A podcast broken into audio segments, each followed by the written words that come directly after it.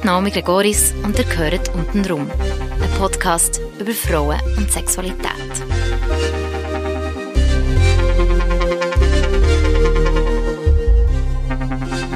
Siebte Folge. Birgitta, 55. Ja, ich bin 55. Also werde 55 und es fühlt sich sehr gut an. Ähm, es ist auch so, finde ich, eine Zeit, wo, wo du kannst wie innehalten nochmal und so schauen, was hat mich ausgemacht bisher und wohin will ich gehen. Das ist einfach mal so zur Lebenssituation. Und bezogen auf die Sexualität hat sich schon etwas geändert, ganz klar. Also eigentlich mit, mit der Menopause. Ich bin relativ schnell reingehauen, also jetzt blute in drei Jahren nicht mehr. Und äh, Peng, von einem Tag auf den anderen, war einfach fertig. Gewesen. Zu einem Teil habe ich gedacht, je, jetzt muss ich nichts mehr mitnehmen und so. Und die andere Seite ist auch so wie ein Loch, weil ich habe gemerkt, dass die Östrogen, die haben gefällt und die haben meine Lust sehr bestimmt. So. Ich habe ich hab so eine explosive Kraft in jungen Jahren. Habe dann aber auch, weißt so von der Stimmung her alles oder nichts. Ich bin immer sehr evolutionär gewesen. Ich bin immer Pionierin. Überall, wo ich gewirkt habe am Arbeitsplatz, habe ich etwas verändert. Und, ähm, und das habe ich gemerkt, dass es hat sich wie beruhigt. Mhm. Und das ist auch eine Entlastung, finde ich. So. Das tut gut. Es ist jetzt mehr ein Bündel von Kräften und finde auch ein besseres zu mir schauen. Wenn ich so zurückgehe, also so zurückgehe, dann bin ich, glaube damals in den 80er Jahren, also so Anfangs 80er Jahre, Ende 70er Jahre, wo, wo damals so die Mädels so zusammengestanden sind und so die ersten Kusspartys stattgefunden haben. So, wir haben dort so Partys gemacht, das weiß ich noch, im, im, äh, im Jugendhaus und dann hat man einfach so slow zusammen getanzt, so Blues und halt die Slows, die es dort gegeben hat. Und dann, dann hast du einfach wechselnd den Zungenkuss ausprobiert. So. Ich bin dort auch so in der Anfang eher so, so eine Stille gewesen. und ich weiß auch noch dort, wie die Jungs nachher immer erzählt haben, die Birgitta, die küsst so toll. Das hätte ich nie gedacht. ja, und dann ist es so weitergegangen und dann die erste Jugendliebe, so, das war eine ganz tolle Geschichte. Es hat zwar lange gedauert, bis er endlich mal Ja gesagt hat, so. Und die anderen haben, haben ihm dann auch gesagt, hey Birgitta, das wäre eine super Frau für dich, jetzt mach doch endlich mal was. So. Und mit ihm bin ich sieben Jahre zusammen. Gewesen. Wann seid ihr zusammengekommen? Ähm, um die 20, 2021 dann. Vorher hatte ich einfach so Abenteuer. Gehabt. Ja. Aber was ich dort noch wollte sagen, das war, ich habe relativ schnell äh, wahrgenommen bei diesen Abenteuern, dass manchmal mein Vergnügen auf der Strecke geblieben ist. Und das hat mich ziemlich angeschmeckelt. Und dann bin ich in zu diesen Mädels gestanden und gesagt, hey, hallo, was erzählen die da? Das sei mega und so gewesen. Für mich war das anders gewesen. Also, ich habe keinen Orgasmus gehabt, zum Beispiel. Und ich möchte gerne einen haben, aber ich weiß nicht, wie man das hinkriegt, so schnell, schnell. Und so. Und dann haben die sich auch getraut zu sagen, ja, jetzt, wo du sagst, ist eigentlich wahr. Und so. Und dann eben mit dem Andreas zusammen, das war eine ganz gute Zeit. Gewesen wir hatten so eine natürliche Art gehabt, miteinander, überhaupt im ganzen Leben. Einfach so eine natürliche Art. Wir sind, ja, man, dort hast du noch in den 80er Jahren auf der Kanarischen Insel sind wir zum Beispiel gewesen, von Südspanien über. Wir haben keine Dusche gebraucht, wir haben im Meer uns gesäubert und eine Schaufel mitgenommen in Sanddünen und ganz wild, aber nicht dreckig, so, sondern so eine natürliche Art kam miteinander. Und wir haben wirklich eine sehr schöne Sexualität gelebt. Das war ganz toll. Gewesen. Warum ich von ihm dann davon gelaufen bin, ist, weil ich gemerkt habe, geistig reicht auch mir nicht mehr das Wasser. Ah, so. ja. Und ich habe, ich habe, ich habe Austausch gebraucht, ich habe über Kunst schwätzen, über Bücher schwätzen. Das hat auch nicht so gehabt. Und dann bin ich davon gelaufen. Und dann bist hast du dann den Vater von deinen Kind getroffen, im gleichen Jahr, oder wann war das, gewesen, mit 27? Ja, genau, im gleichen. Das ist relativ notlos gegangen. Dann dort, ja. Ich habe den kennengelernt. Ich habe mich damals entschieden, nach der Ausbildung zur Pflegefachfrau Psychiatrie genau, habe ich gedacht, so, jetzt tue ich ein Jahr Nachtwacht machen und gehe reisen. Und dann habe ich ihn damals in Basel kennengelernt, in der UPK. Und Pef, ich habe mich sofort verliebt in ihn. So. Ja. Und wir haben dann zusammen Nachtwacht gehabt und ja, es war für mich klar, ich wollte jetzt mit ihm zusammen sein. So. Und dann bin ich ziemlich zackig schwanger geworden, also schon nach einem halben Jahr. Aber dort auch, dort ist, also die Sexualität war toll in der Schwangerschaft. Also du, ich habe mich wirklich so voll gefühlt und ich habe viel Lust gehabt zum Liebe machen, weil ich so das Gefühl hatte, ich sei so aufgefüllt und so. Und wir haben auch Liebe gemacht, also ich habe nie Schiss gehabt. Also es hat auch dort einmal so Ammenale gegeben, solltest du jetzt dann Sorgfalt, äh, irgendwie so. Und dann habe ich gedacht, nein, ich habe das Gefühl, einfach natürlich, also Kind wächst und ist gut und so.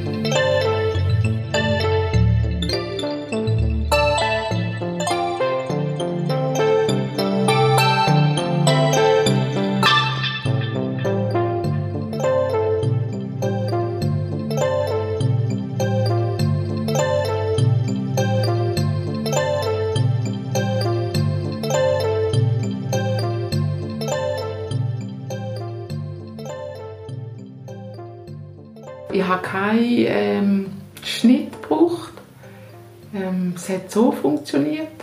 Es hat aber auch damit zu tun gehabt, weil ich ähm, meine, also der Damm und alles so rund um die Vagina habe ich immer mit Weizenkeimöl eingestrichen, dass es weich und geschmeidig wird.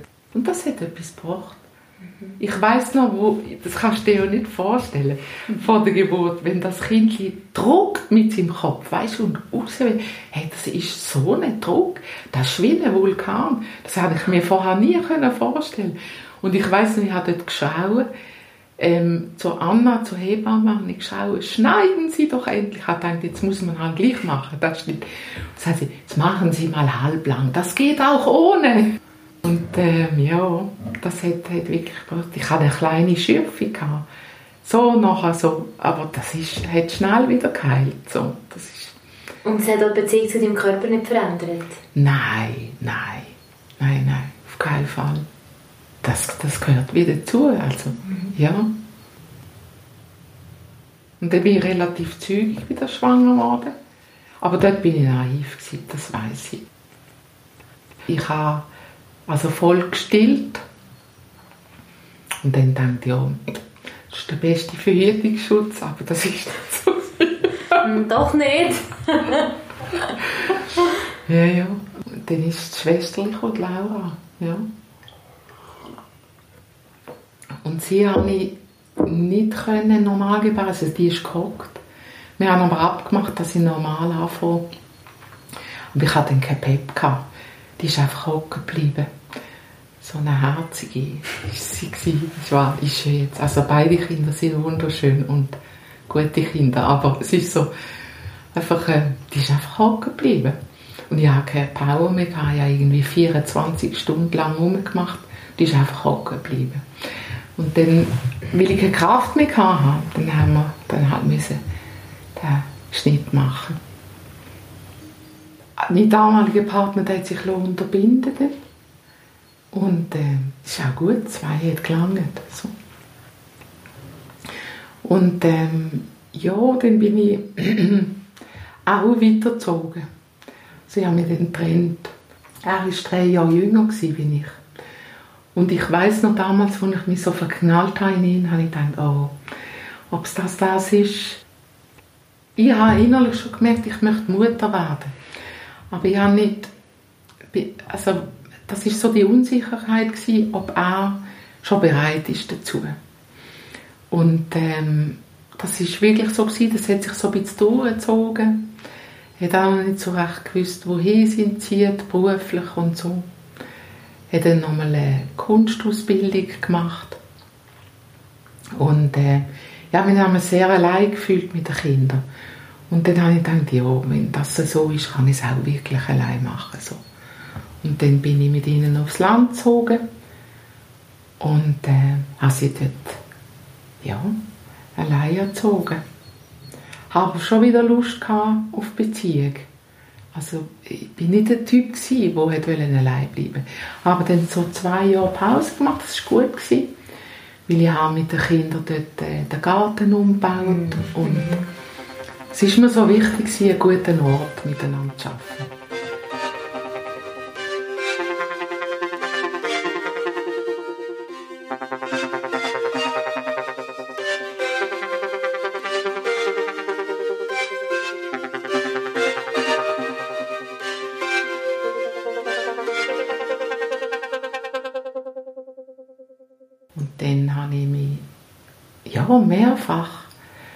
Verliebt, sind ein paar Partner gekommen. Sie, sie ist dann anspruchsvoll, einfach in Bezug auf Beziehung, weil Kinder schauen dann genau, wer ist der Neue, oder? Und für mich war immer klar, gewesen, Kinder kommen zuerst. Das ist wichtig, dass dir das klar wird nachher, wenn du eine Trennung hast, dann sind, kommen Kinder zuerst. Wenn ein Paar sich trifft, dann sind sie zuerst und nachher Kinder oder? Das ist etwas Wichtiges und das realisieren viele Patchwork-Geschichten nicht. Also, dass die einzelnen Partner, sei das Mann oder Frau, Kinder kommen zuerst nachher der Partner. Und das ist ja auch nicht immer so einfach. Und ich glaube, wir sind auch die Generation, so Babyboomers, oder, wo jetzt so 60, also 63 bin ich geboren, die haben das Modell entwickelt in dem Sinn, oder? Und äh, haben keine Vorbilder gehabt, wie das mhm. geht. Und da habe ich natürlich auch auf unterschiedliche Partner bin ich gestoßen. Also, dort hat es zum Beispiel so Geschichten gegeben, einer hat gerade wollen, dass ich mit der ganzen Kinderschar zu ihm ins Haus ziehe. Und dann zu seinen Kindern und zusammen Family und Papipapo. Und ich habe gesagt, hey, hallo, du hast in diesem Haus mit deiner Frau gewohnt. Sage ich, wenn wir das machen, dann kreieren wir etwas Neues miteinander. Aber nicht in deinem Haus ziehe ich dann ein mit den Kindern und meine Kinder müssen ihr Zimmer aufgeben und das Zimmer teilen, meine Tochter mit ihrer Tochter und so. Das geht nicht, das können wir nicht so machen. Wir haben das versucht zu veranschaulichen, aber es ist nicht gelungen.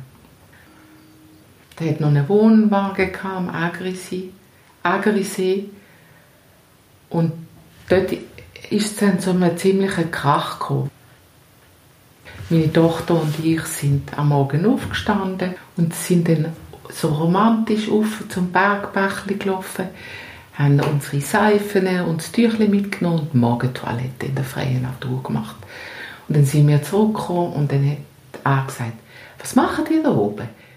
Dort Toilette und so vom dem Camping oder weiß nicht Stellplatz sind da, warum gehen die nicht da? Sage ich, weil das viel romantischer ist und ich das meiner Tochter will vermitteln. Ich sei wohl verrückt, das gehört sich nicht und so. Und dann äh, habe ich gemerkt, da muss ich gehen. Mhm. Und bezeichnenderweise ist dann Laura gerade krank geworden und hat angegeben, Mama nicht wieder weg. und dann sind wir, sind wir heimgefahren. Und ihn hat es dort noch mögen und hat es dann, glaube ich, auch realisiert. Das war auch eine Zeit, gewesen, also der ähm, Vater von meinen Kindern ist in eine große Krise gefallen. Das war um 2000 herum. Dort habe ich dann auch gefunden, hey, hallo, ich bin zwar alleinerziehend, aber ich will mich weiterbilden. Und dann habe ich dort meine erste Coaching-Ausbildung gemacht. Ich hatte kein Geld, gehabt, nichts. Ich habe einfach angefangen. Und dann habe ich gedacht, äh, ja, ich schreibe jetzt Stiftungen an. Auch eine alleinerziehende Mutter muss die Möglichkeit haben, sich weiterzubilden. Ich mache das einfach. Und dann äh, haben ein paar Stiftungen ein bisschen Geld gegeben und haben mir so das erste Semester finanziert. Und dann hatte ich ein großes Glück gehabt, dann hat meine Oma hat mir plötzlich gesagt, sie hätte für mich gespart. Das war meine Rettung.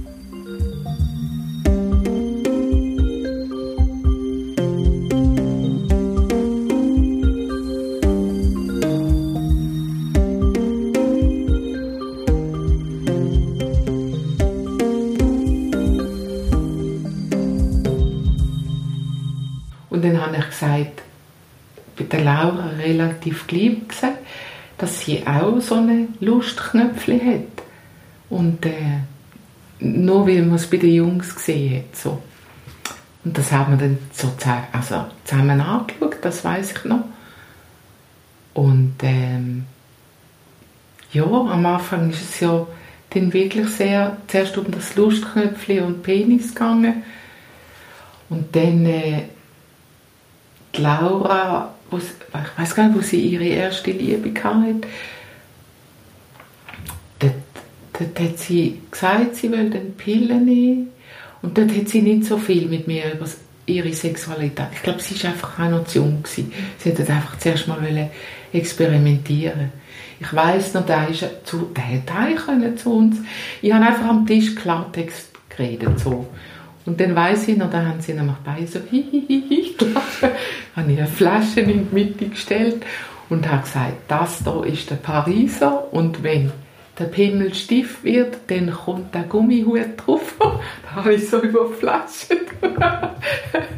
und ja, es ist so, ich bin sehr klar gewesen. und bei ihnen ist dann halt schon vielleicht ein bisschen peinlich oder so. aber es ist mir wichtig gewesen, dass die gut verhüten und dass das Voraussetzung ist, dass sie können experimentieren können. So habe ich es ihnen auch gesagt. Und sie sollen experimentieren, aber sie sollen, ich habe noch keine Lust, Großmutter zu werden. So, das habe ich einfach gesagt. Wir reden jetzt, meine Tochter ist 25, wir reden jetzt über die Sexualität. Immer so eigentlich offen vom Verhältnis. Das finde ich toll. Aber das haben wir immer gehabt. Wir haben auch gestritten, wie eine Wahl. Also wir haben wahnsinnig gestritten während der Pubertät. Und äh, ich finde, das merkt man. Und sie haben immer gewusst, mit der Mutter kann man streiten. Und, und die hebt trotzdem zu uns, egal was ist. Und wir haben so eine warmherzige Beziehung. Nach wie vor, oder? Es hat das überdauert, sozusagen. Ich bin schon früh eine lange Bohnenstange. Ich war sehr schlank. Ich hatte sehr kleine Brüste. Und der Vater von meinen Kindern hat dann irgendwann gesagt, ja, nach, nach, nach dem Moritz bin ich recht dünn geworden, weil ich einfach ein Jahr gestillt habe und so. Und dann kommt er irgendwann mal heim und sagt, er hätte jetzt eine Fernsehsendung gesehen, wo eine Frau ihre Brüste massiert hat, damit sie größer werden und so. Und ich so, ähm, Freund, warum sagst du mir das? Und ich dann gemerkt habe, und das ist auch immer so etwas, wo ich so lange verfochten habe, hey, hallo, also ich habe eine schöne Figur, aber ich habe nicht die mega Oberweite, ja, aber warum reduzierst du mich jetzt auf das? Ähm, was ist das? Das hat mit dir zu tun, oder? Und früher hatte ich nicht das Selbstbewusstsein, gehabt, dass ich gedacht habe, bloß du mir in die Schuhe, sag du, was du willst ich habe dann gedacht, ja, es ist halt doch schon und ich hätte halt viel gern und so. Und heute ist mir das so was vergleich. Also das hat auch einen Moment gebraucht, weil ich dem Idealbild, in Anführungszeichen, nicht entsprochen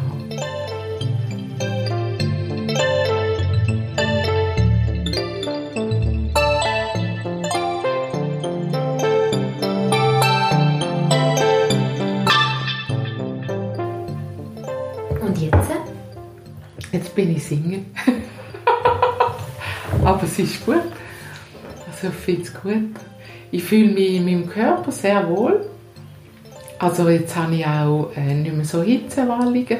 Wobei, das habe ich, habe ich auch nicht schlimm gefunden. Ich habe einfach, ähm, ich habe einfach immer viel mehr heiß bekommen, wenn ich Liebe.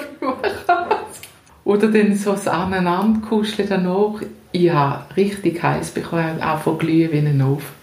So.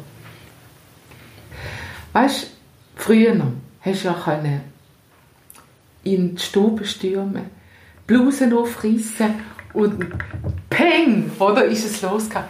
Und ich merke, das geht wie nicht mehr jetzt.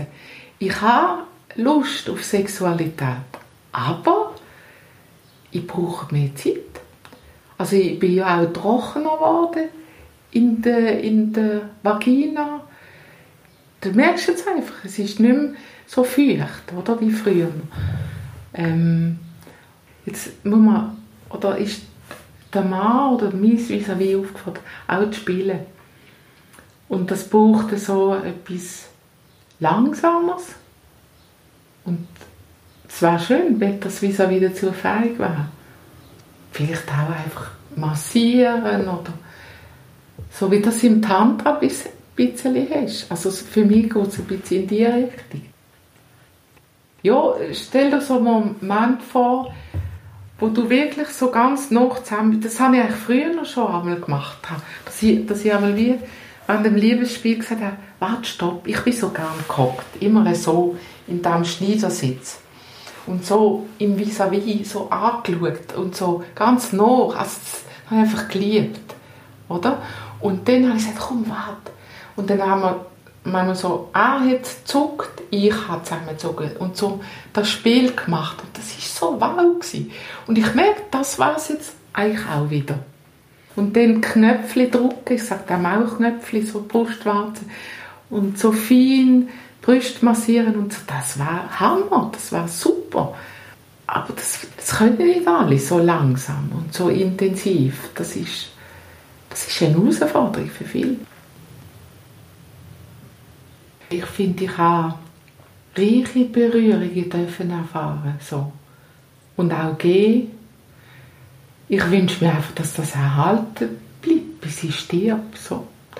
Und wenn es dann auch nicht mehr so das Penetrieren ist, das, das geht ja vielleicht auch irgendwann weg, aber mindestens die Berührung, wo ja auch Zuneigung signalisiert, über die Haut, oder? das ist schon, mein, schon unser grösstes Organ und mit so vielen Sinneszellen ausgestattet. Also dort denke ich mir, das, das ist einfach wichtig, dass das so lange wie möglich bleibt.